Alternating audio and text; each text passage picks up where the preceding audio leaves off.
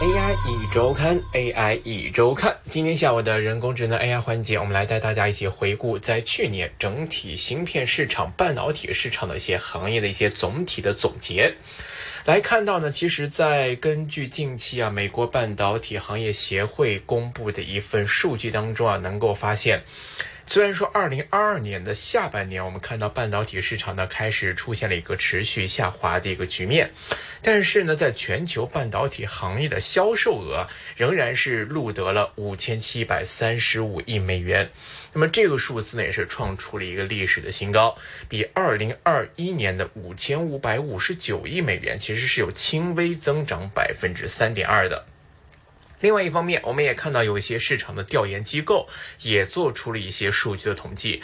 看到呢，全球前十大的原始设备制造商 OEM 的芯片支出，在二零二二年是减少了百分之七点六，占到整个市场的百分之三十七点二。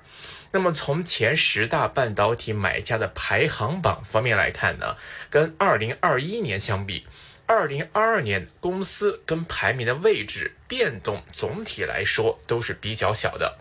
通过一些数据啊，我们可以总结出一些相关的情况。比如说，我们可以通过数据发现呢，中国内地目前呢仍然还是全球最大的半导体市场，而汽车芯片的销售额在芯片的分类当中是继续创出了一个纪录的新高。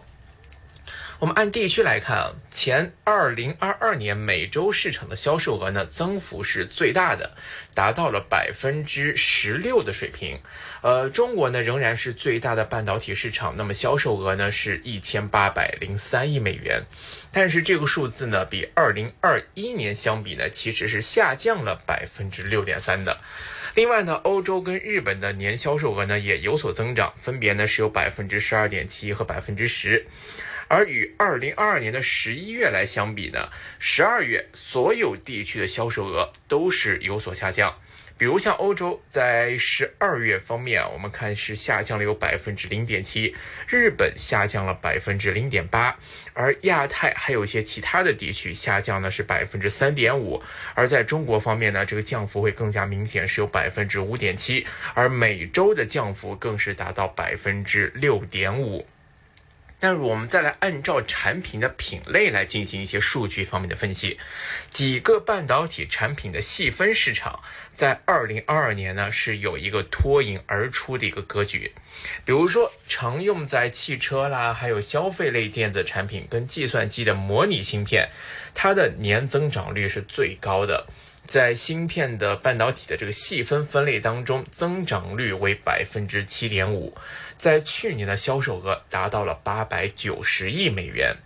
逻辑芯片的销售额呢是一千七百六十亿美元，存储器销售额呢是一千三百亿美元。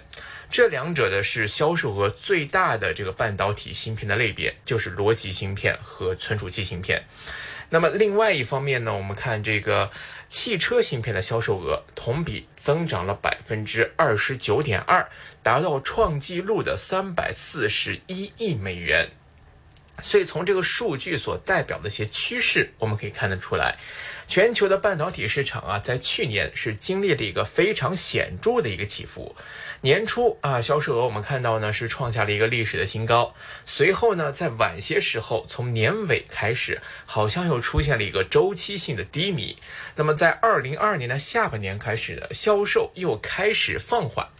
这是在去年总结出来芯片销售额的一个变化的一个趋势。那我们再来看不同的厂家方面的一些变化。苹果目前在整个行业当中，行业当中来看的话呢，目前仍然是芯片的一个最大的买家。而另外一方面，华为的采购量的跌幅则是最大的。所以，我们从买家的这个类型啊，再来分类再看，前十大的半导体的客户呢，大多呢都是一些像 PC 呀、智能手机的一些零部件的这个生产厂商。其中，我们看苹果跟三星电子保持着前两名，而华为则保持在第七的位置。我们看，其实大家也知道，苹果这个削减产量这样的一些消息，大家也是平常不断能够看到。虽然说去年苹果是削减了有百分之二点六的一个支出，但是呢，依旧是连续第四年位居半导体十大买家的榜首。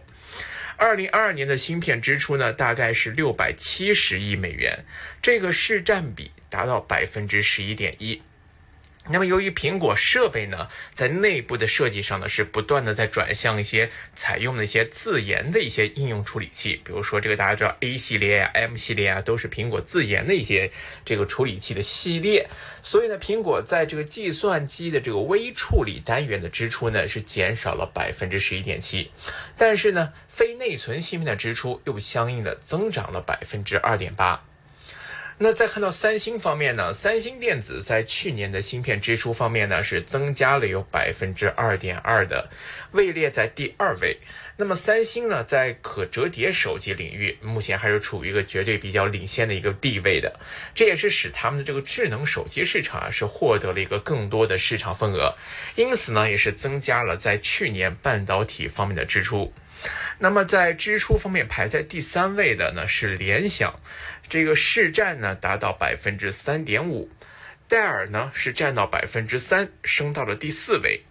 步步高同样是占百分之三，位列在第五位。而第六到第十名就依次是小米、华为、惠普、索尼，还有红海精密这些企业。其中啊，我们看到索尼方面。那么大家都知道啊，最主要应用的，可能一个范畴就是在这个游戏机业务，PlayStation PS5。那这一款 PS5 的这个视频游戏机啊，在去年可以说是销售的非常火热，很多地方都是卖断货的这种。所以呢，在去年也是由于 PS5 的热销，令到呢他们在去年的芯片支出增长是最快的，达到百分之十六点五，排名呢由去年的第十开始上升到了第九位。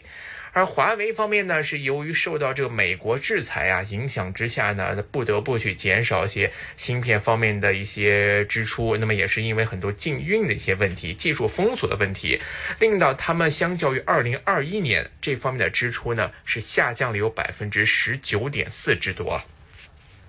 我们再来看，按照购买芯片的类别再来进行一些划分，我们就可以看到呢，在二零二二年。存储芯片约占到了去年半导体销售额的百分之二十五，而表现最差的一个设备类别。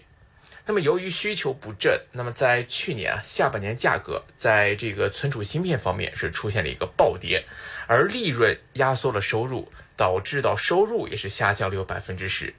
其中呢，我们看前十大的这个 OEM 占内存支出的百分之四十九点二，导致内存支出出现了一个非常明显的一个下降。那我们再结合这个 SIA 就美国方面这个半导体协会的这个半导体销售数据和一些相关机构的一些采购数据，我们来看一看，我们也可以得出一些相关的结论。首先就是智能手机、PC 和家用电器等等的消费电子市场呢，开始有一些疲软的迹象，而且呢是芯片行业进入下行周期的一个最重要的一个因素。消费电子市场客户呢，仍然会是半导体产业当中的一个最大的买家，而消费电子目前呢是占到芯片需求市场的百分之六十以上，所以呢，就是说在没有新的需求推动的情况之下呢，这个消费电子产品的需求啊，短期之内还是难以恢复的，而且呢，全球主要的这些科技公司啊，当下都在经历一些大裁员。所以这也是在短期之内会限制 PC 等等办公设备更新需求的一个相对的一个因果循环的一个关系。因此呢，我们看相比于二零二二年，今年全球芯片行业可能依然会面临着比较大的一个市场压力。同时呢，也看到有些市场的分析人士啊，也在预计到今年的第四季度呢，芯片行业才有机会结束整体的一个下行周期。另外呢，我们看到呢，有通过数据可以得出的一个比较明确、清晰的结论跟方向，就是在半导体全行业热潮退去的情况之下呢，汽车芯片确实呈现出一个逆势增长的态势。综合来看呢，头部的 OEM 二零二二年的半导体总支出在减少，一方面是因为 PC 和智能手机的这个需求走弱，使得这个 OEM 呢无法提高这个单位的产量跟出货量，而另外一方面呢，就是由于这个汽车、网络、工业电子市场的这些半导体的短缺，因此呢，提高了这些芯片的平均售价，并且呢，加速了这些市场的半导体收入的增长。其中我们看芯片是汽车方面的芯片呢，是最受到市场的瞩目，销售金额呢达到创纪录的三百四十一亿美元，较二零二一年的增长是有百分之二十九点二的一个水平。所以有些人就预计啊，在今年芯片行业的走势将会继续呈现这样一种两极分化的一个格局。一方面啊，中低端的这个芯片产品库存可能会持续的高企，而价格也会出现一个明显的回落。而另外一方面呢，部分那些高端芯片市场，比如说像汽车、工业等等，那么由于这些需求是日益旺盛，而产能上升缓慢等等的原因呢，这个供需矛盾依然会很突出，所以呢，可能将会面临还会面临着一些一星难求啊这样的一些格局。不过呢，目前我们来看，像笔记本电脑等等，他们所需这些芯片规模依旧还是占据主流，而高端芯片呢，还只是在刚刚起步起量的一个阶段。所以，这个目前来看，整个芯片市场整体来说，依旧还将会是一个非常严峻的一个格局。